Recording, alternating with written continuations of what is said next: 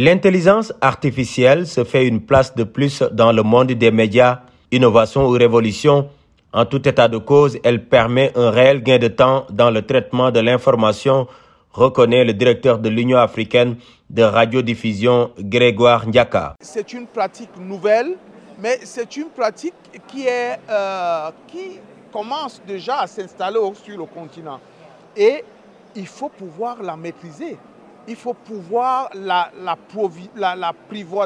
il faut, faut pouvoir en tirer le meilleur. Toutefois, il existe des limites à cette innovation, d'où l'importance de sa régulation. D'après Sébastien Le Temple, il est le responsable de la société New Bridge en Afrique. Le, vrai sujet, c'est euh, surtout euh, l'IA fonctionne avec une base de données, techniquement parlant. Cette base de données va contenir des données personnelles, des données humaines. Et c'est là où la régulation doit aller, protéger nous, humains, et nos données personnelles à un certain niveau. Un défi pour le continent africain qui ne doit pas baisser sa garde. Les conseils du ministre de l'Intelligence artificielle des Émirats arabes unis, Omar Al-Olama. Ce problème ne concerne pas seulement le continent africain, mais il est mondial en réalité. Il y a des choses que nous entendons qui font craindre malheureusement aux gens les différentes restrictions.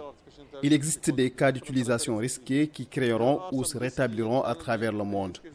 Mais comme toute autre technologie, cette technologie, je veux dire l'intelligence artificielle, présente des inconvénients et une utilité incroyable.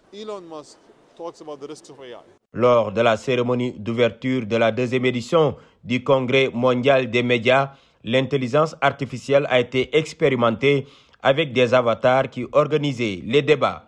Le Cameroun va d'ailleurs accueillir au mois de mars un événement mondial consacré à cette innovation. Migi Maham et Mustafa Ndiaye, Abu Dhabi, pour la RTS.